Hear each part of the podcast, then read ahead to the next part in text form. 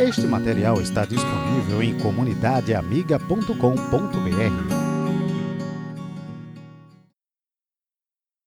Queria convidar você, irmão, a abrir a sua Bíblia na carta de Paulo aos Colossenses, no capítulo 3. Vou fazer uma pergunta a você, quero ver se você está lembrado. Você se lembra o que é que diz o sexto mandamento? Não matarás. E é interessantíssimo porque com o modelo de ética que a gente tem tido hoje em dia, muitas pessoas têm interpretado esse mandamento de maneira errada, né? Mas ele não fala a respeito da morte, certo? Se a gente fosse traduzir como, como ele deveria ser traduzido, ou tem, fazendo a correção para os dias de hoje, por muitas pessoas tem, estarem fazendo a interpretação de maneira errada, a gente poderia traduzi-lo como não assassinarás. Porque se fosse assim, a polícia não poderia nos proteger, né? Não fosse pegar o pé da letra a questão da morte, né? todas as pessoas que trabalham com segurança, que é uma coisa permitida pelo Senhor, não poderia falar. Mas o aspecto não é esse hoje pela manhã. É justamente o aspecto inverso. O texto de Colossenses capítulo 3, ele vai trazer a ideia de nós honrarmos a Deus com a vida. E Cristo sendo o Senhor da vida, é justamente essa inversão, né? Ou como a gente poderia olhar para o mandamento de maneira positiva. Como é que eu e você podemos honrar a Deus com a nossa vida?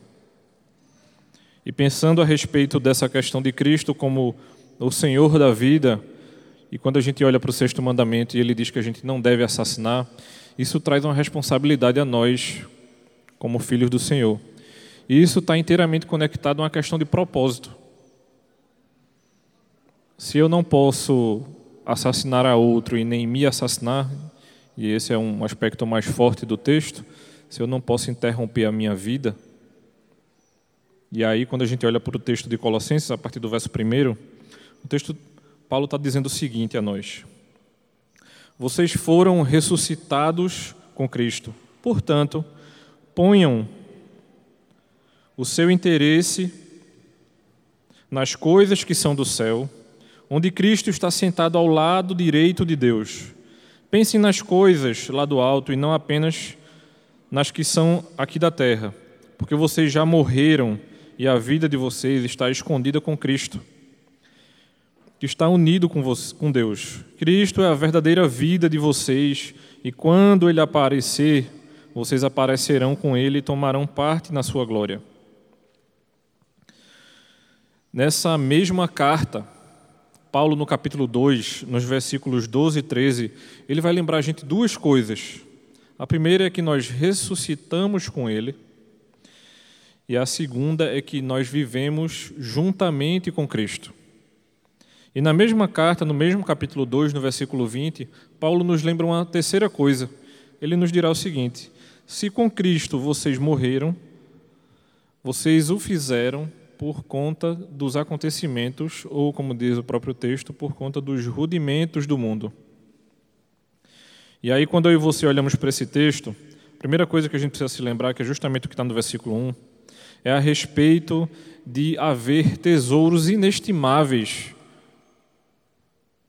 aqui na terra nessa vida, porque foi Deus que nos deu essa vida, e se Ele é o doador da vida, a gente não pode nem conjecturar a respeito de qualquer outra coisa que esteja relacionado a tirar essa vida, seja em que aspecto for. Né? Normalmente a gente conecta a tirar a vida com a questão da morte em si diretamente, mas quando a gente vive uma vida sem propósito, eu diria que a gente está caminhando para a mesma coisa.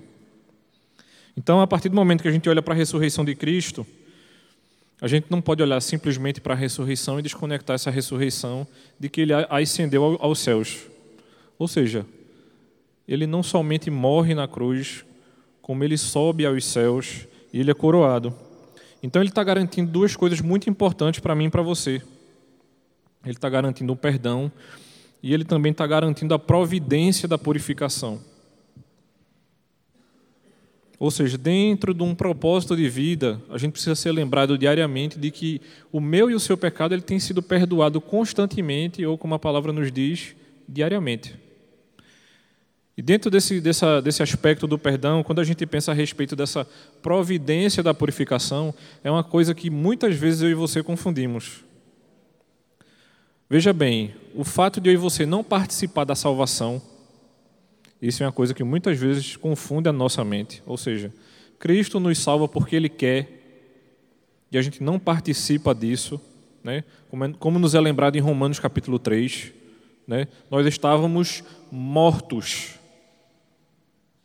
e Ele chega e nos dá a vida. Então, quando a gente olha para essa questão da participação da purificação, a gente está saindo da questão da salvação e está adentrando na questão da santificação. Enquanto eu e você, a gente não é participante da salvação, nós somos diretamente participantes do aspecto da santificação.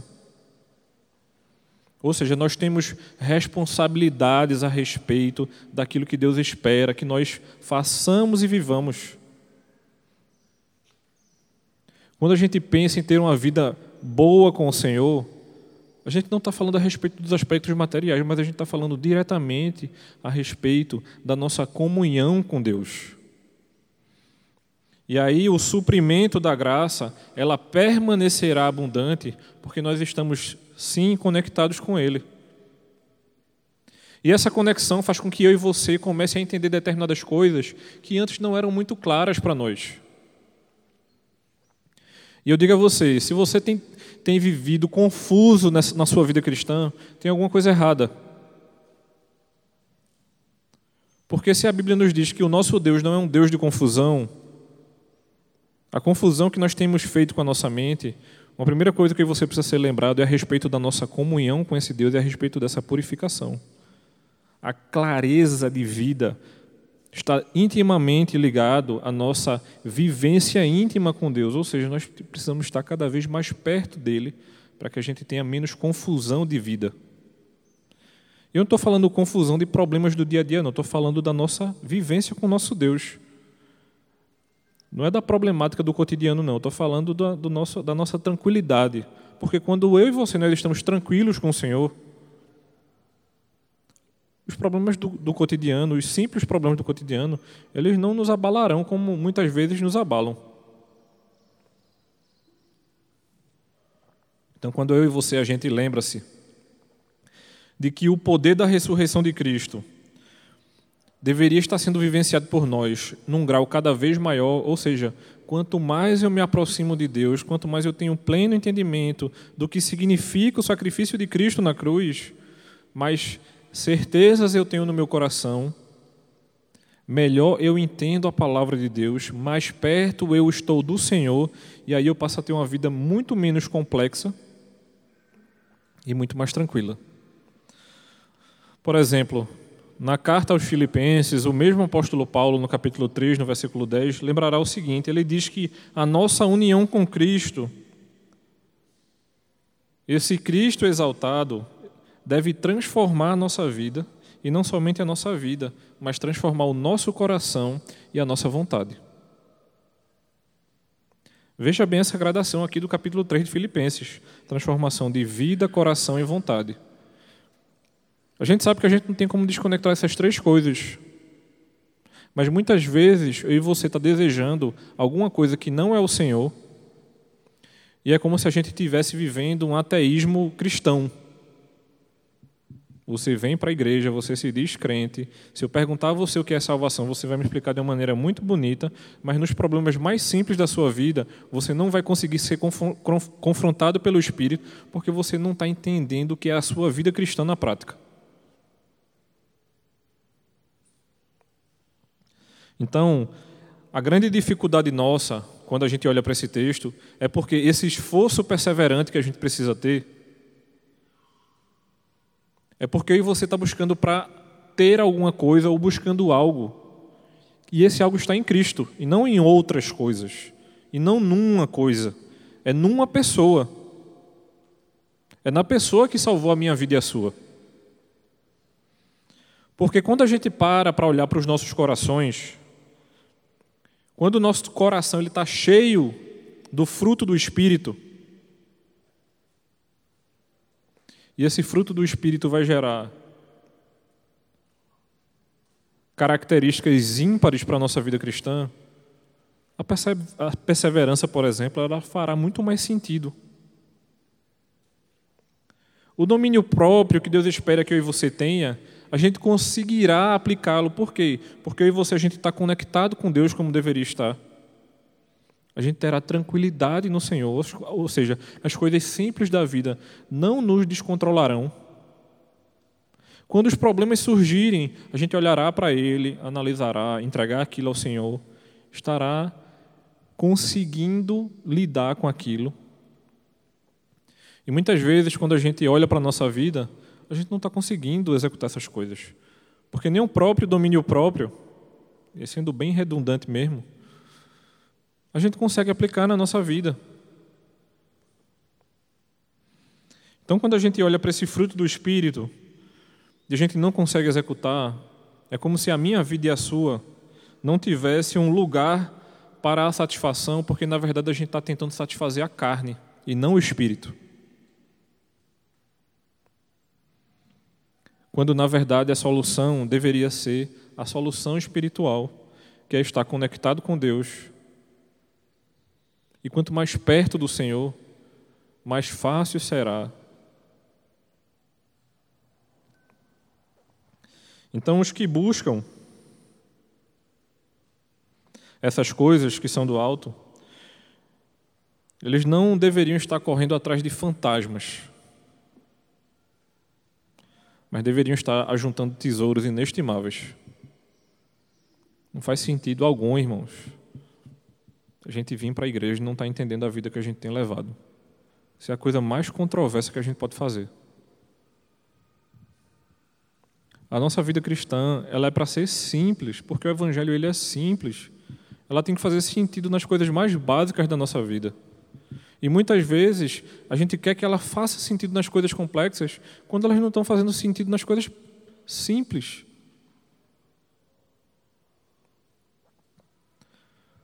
A gente conversava semana passada aqui na EDV e levantou-se um questionamento se um crente deveria se desesperar porque não tem o pão.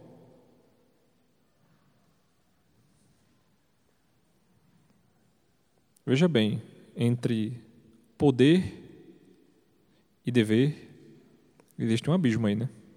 Um crente não deveria, mas ele pode.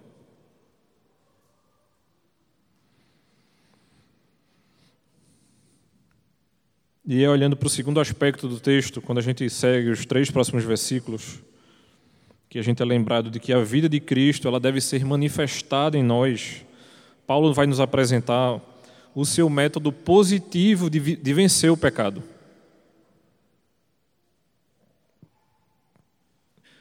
E a partir do versículo 2, nós somos lembrados do seguinte: pensem nas coisas lá do alto e não nas que são aqui da terra. Porque vocês já morreram e a vida de vocês está escondida com Cristo, está unido com Deus. E eu acho essa expressão interessantíssima. A vida de vocês está encoberta, né? ou como na linguagem de hoje diz, escondida. É como se a vida da gente e você, muitas vezes, nós quiséssemos que ela estivesse escancarada.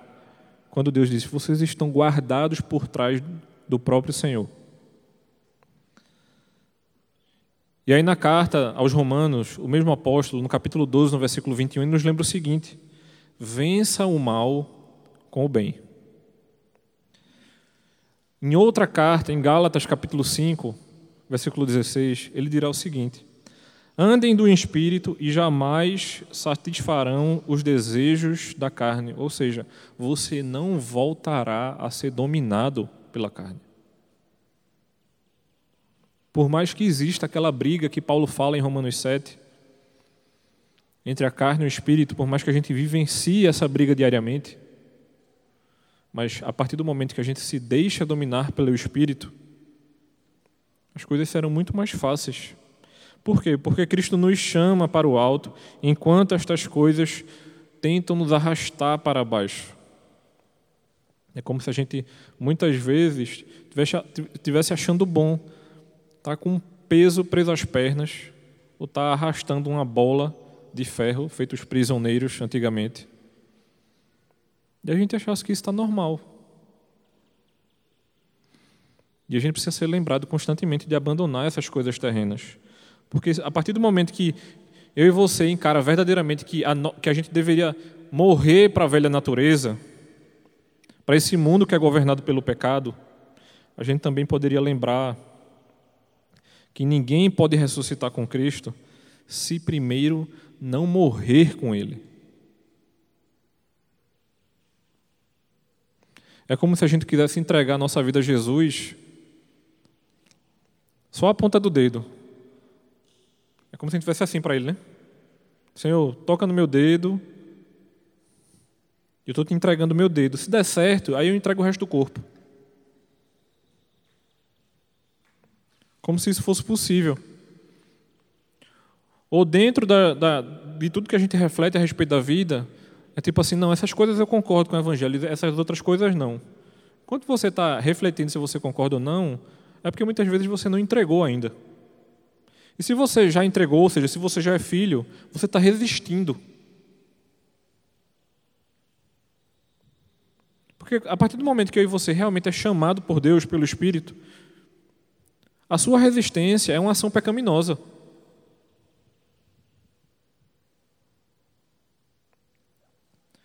E muitas vezes a gente tem dificuldade de, de, lidar com determinadas coisas porque a gente quer desassociar isso da vida pecaminosa nossa. Estava conversando com um jovem essa semana e eu disse a ele: Veja só, a sua doença não está desconectada da sua pecaminosidade. Porque muitas vezes a gente quer pagar de coitado na igreja. Não, mas eu estou doente. Eu sei, meu irmão, que você está doente. E a gente sabe que a sua doença precisa ser tratada. Agora, não acho que porque, a partir do momento que eu passo a enxergar a doença, eu desligo o botão do seu pecado. Isso não acontece, não. Ele continua ligado o tempo inteiro.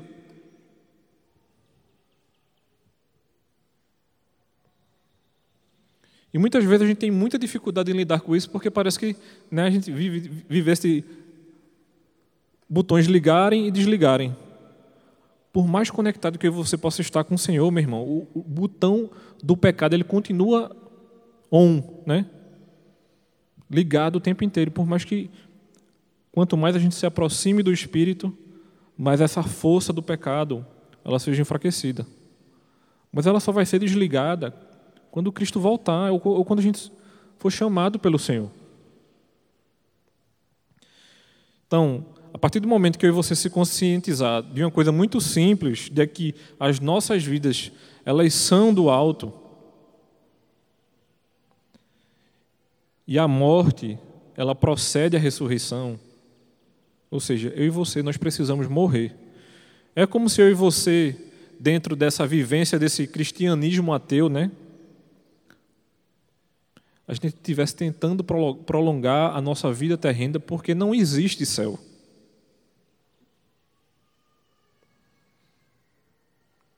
E como se a gente morresse de medo de morrer, porque quando acabar, realmente acabou. Não tem céu. E das duas, uma. Ou a gente não entendeu o que Cristo tem falado em toda a sua palavra, do apontamento da volta dele, do, do seu reino, se a gente não entendeu o reino de, dos céus, do Senhor, ou a gente não entendeu isso, ou a gente está vivendo o quê? Eu não sei nem dizer o que é isso. Que cristianismo é esse que a gente tem vivenciado? A nossa comunhão com Cristo, ela deve produzir ainda mais segurança. Romanos capítulo 8, versículo 24 nos diz o seguinte: "Pois foi por meio da esperança que fomos salvos. Mas se já estamos vendo aquilo que esperamos, então isso não é mais uma esperança. Pois quem é que fica esperando por alguma coisa que está vendo?"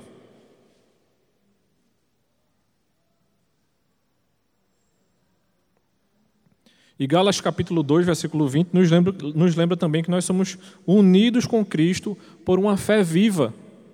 Ou seja, essa fé viva, ela consegue esperar, que é uma coisa que nós não temos sabido fazer.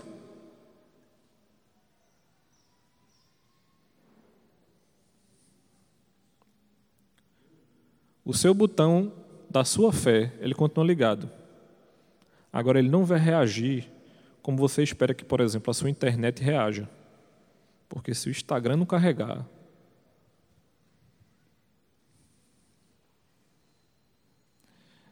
Deus não reage aos nossos chiliques. Ele conduz a nossa vida sabendo da nossa pecaminosidade e ele diz sim e não conforme a vontade dele, não a nossa.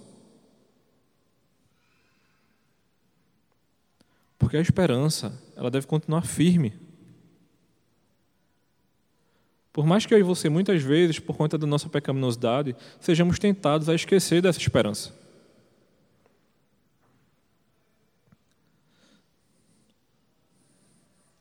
Porque a vida de Cristo, ela é fonte e padrão para a nossa vida. E a vinda dele será a manifestação da nossa vida.